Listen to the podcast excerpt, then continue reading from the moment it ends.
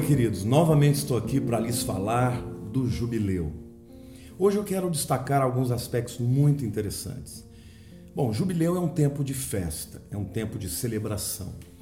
Mas, ainda que paradoxalmente, o jubileu ele era estabelecido, ele era anunciado, ele iniciava no dia do perdão, no chamado Yom Kippur, no dia da expiação.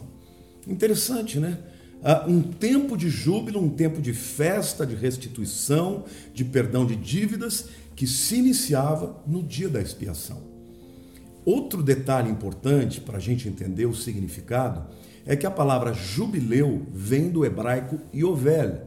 Yovel é chifre de carneiro. Ou seja, ah, no hebraico há duas palavras para trombeta, né? Tem o shofar, que é aquela trombeta de metal, e tem o yovel, que é a trombeta do carneiro. Só que a trombeta do carneiro, ela exige que o carneiro seja morto, para que a proclamação seja feita através do seu chifre. Então, o jubileu, na verdade, aponta mais uma vez para a restituição plena que nós temos por causa da morte de Jesus. Porque veja, quem de fato ofereceu expiação uma vez por todas pelos nossos pecados.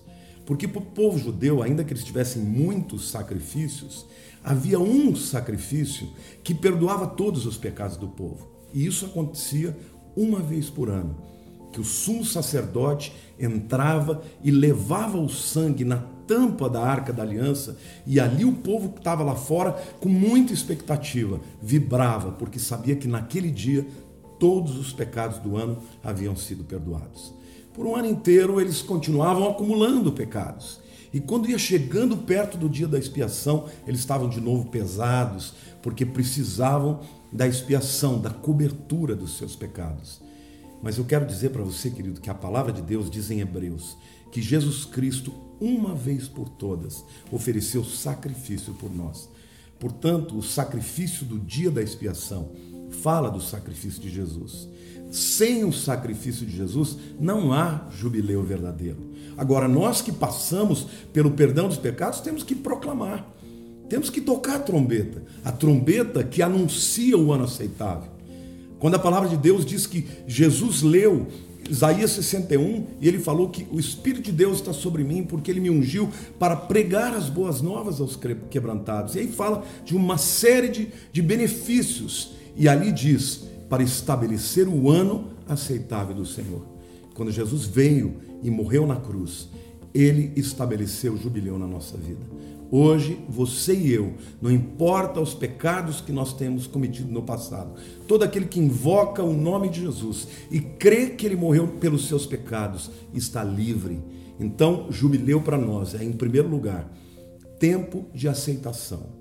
Não permita que o inimigo te acuse, não permita que o teu passado determine o seu futuro. Aceite o amor de Cristo por você. E ao aceitar esse perdão, proclame, porque jubileu é também tempo de tocar não só o chofar, mas a trombeta do chifre do carneiro. Ou seja, a proclamação da nossa liberdade, do nosso perdão, só existe por causa do sacrifício de Jesus. Que Deus te abençoe que ele de fato possa comunicar a você que em Jesus você está livre de toda a condenação dos pecados. Deus te abençoe. Um beijo no teu coração.